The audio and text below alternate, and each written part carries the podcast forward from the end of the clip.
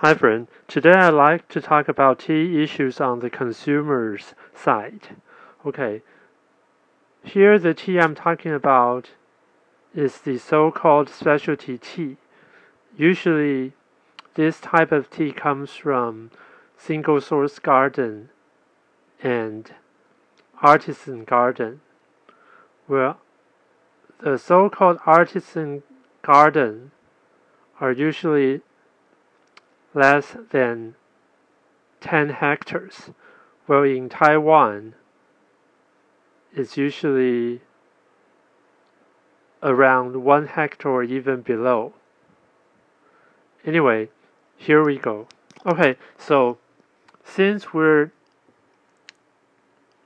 looking at this kind of specialty, then you know that it's impossible to buy it from the supermarket or convenience store, either in tea bag or ready to drink bottled tea. So there are only few places, those uh, tea house or certain shops that sell specialty tea that you can get them. Okay, here comes the problem. Well, I believe that you're a tea lover, but there must be a thing which bothers you, quite annoying, which is um, you have to pay close attention to the remaining of your tea. And uh, when you're almost out of tea, you have to order them. Well, here comes two situations. One is you're lucky that the tea house or tea shop that you order from has the kind of tea you want in stock. Or, unfortunately, they are out of stock too. Under this circumstance, then you have to wait for quite a long time for them to order that tea for you if they can. But from my experience searching online, there are a lot of those kind of shops. They just label it out of stock, and that's it. Okay, so this is one issue. You have to pay attention to the remaining and order it before you you turn to be out of stock of tea. Okay, and then here comes another problem. Well, you enjoy drinking specialty tea, but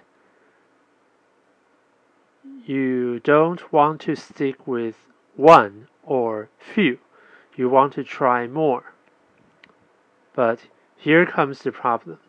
Well, also two kinds of situations. One is that uh, each store or house, tea house, they probably won't have many different kinds of specialty tea because we all know that this is very uh, consuming. It costs a lot. It costs a lot. Okay. So then your problem would be that you don't have many choices to make and to compare. For example, uh, the uh, for the partially fermented tea, or some people prefer saying it oxidized tea. There are so many different degrees, but uh, not every tea house or tea shop would have all the variants. This is one issue. Well, the other one is okay. Let's say uh, one of the most famous uh, oolong tea of Taiwan, the Oriental Beauty Tea. Actually, every artisan garden and every single source garden has its own flavor. For example, either it's uh, flowery flavor or fruit-like flavor, or uh, the tea soup has certain special tastes. Well, usually those tea masters have their own uh, strength. Uh, only few of them can make the three categories of flavor all very outstanding.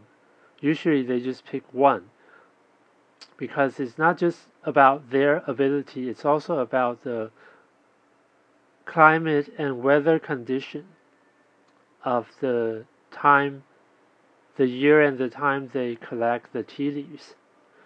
So anyway, even with the same name of tea, there are so many variations. Well, this comes a problem. Here comes another problem.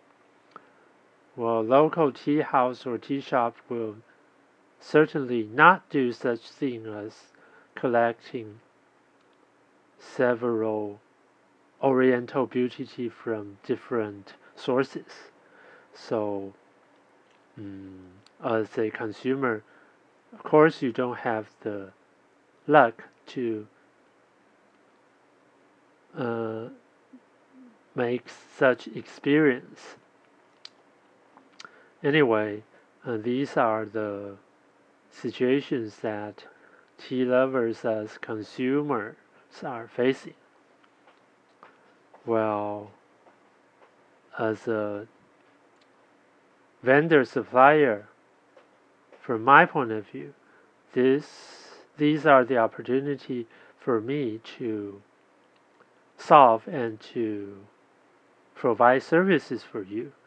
And I hope soon that we can find the resolution and serve you. Have a nice day.